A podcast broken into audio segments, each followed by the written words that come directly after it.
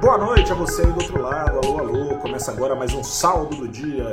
Eu sou o repórter Gustavo Ferreira e venho te avisar que nesta noite, comecinho de noite, deste dia 2 de fevereiro de 2022, acabou o mistério. Mistério é força barra, né? Não tinha muito mistério. Aconteceu o que todo mundo esperava. A Selic subiu um ponto e meio como já indicava o Banco Central na sua última reunião, indo então a Selic aos 10,75% ao ano, fazia tempo, desde o meio de 2017. O rentismo não tinha acabado? Pois é, os juros do Brasil, desde este período, não habitavam a faixa dos dois dígitos. Lá estamos novamente recapitulando. Em 2017, vale lembrar, o Brasil começava a tirar o pé da recessão, desemprego lá nas alturas, como ainda está. É, a pressão sobre os preços era bem baixa, atividade fraca, isso ajudou bastante a Selic aí caindo, mas não foi só isso foi erguido o teto de gastos, esse mesmo que agora foi derrubado.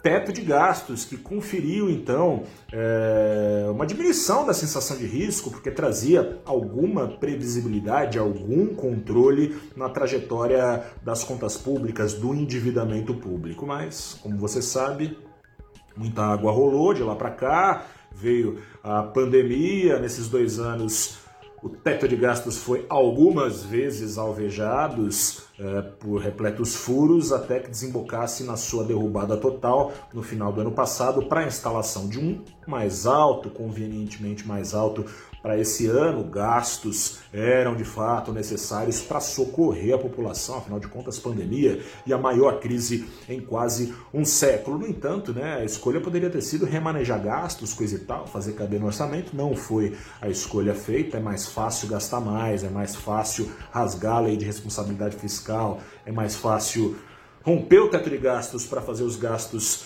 caberem sobre ele lá no arranha-céu do que é, só cortar os gastos, enfim. A gente sabe, em meio a isso tudo, não restou escolha a não ser subir os juros reais no Brasil ao maior patamar do mundo, enquanto a nossa inflação é uma das maiores do mundo, porque tem essa sobredose sobre a inflação que o Brasil importa por causa da pandemia que aflige todos os países e que rompeu ali com as cadeias de produção economias grandes uh, e até as emergentes, exceto o Brasil, se recuperando com violência, enquanto a oferta ainda está a desejar. Estamos passando por isso tudo.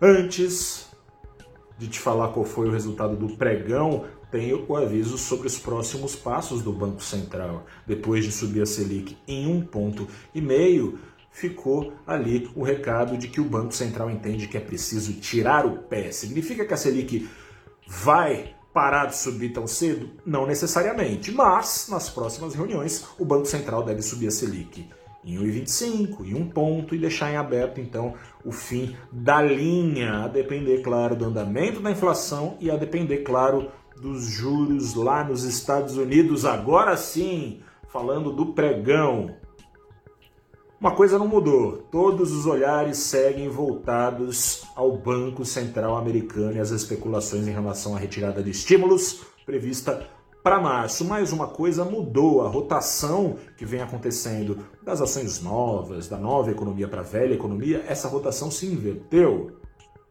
Por quê? Banco Central Americano, vale lembrar, não se preocupa só com inflação, também com banco, também com mercado de trabalho. Hoje veio uma surpresa negativa, inesperadamente não foram criadas, foram cortadas vagas de trabalho pela iniciativa privada. Ou seja, talvez na hora de subir juros para controlar a inflação, o Banco Central fique com medo de ir com muita sede ao pote por causa da fraqueza do mercado de trabalho inesperada. Vamos ver, né? Pode ser algo pontual, teve a Omicron, mas isso bastou para esfriar as teses de altas aceleradas. Tinha banco americano falando em sete altas só nesse ano. Essas teses se esfriaram um pouco, as ações de tecnologia e outras que vinham sendo descontadas lá nos Estados Unidos reagiram em detrimento da velha economia, em detrimento dos mercados emergentes e de suas exportadoras de commodities e bancões, sendo o Ibovespa repleto em sua composição dessas empresas, o que era benção, vinha sendo uma benção, puxando o Ibovespa na maior parte do tempo para cima, virou fardo. O Ibovespa caiu 1,18%. O preço do dólar, entre a pressão interna de alta e externa de queda, ficou para cima, só um pouquinho, em 0,09%, foi aos R$ 5,28. Eu fico por aqui, te convido desde já a acessar valorinvest.com para ver a íntegra do comunicado, se você está vendo esse vídeo no nosso site, é só olhar aqui para baixo. Se não, acesse valorinvest.com, está lá a íntegra do comunicado, todos os detalhes para você. E a tradução, claro, do que a hermética comunicação do Banco Central quer dizer. Grande abraço, até a próxima e tchau.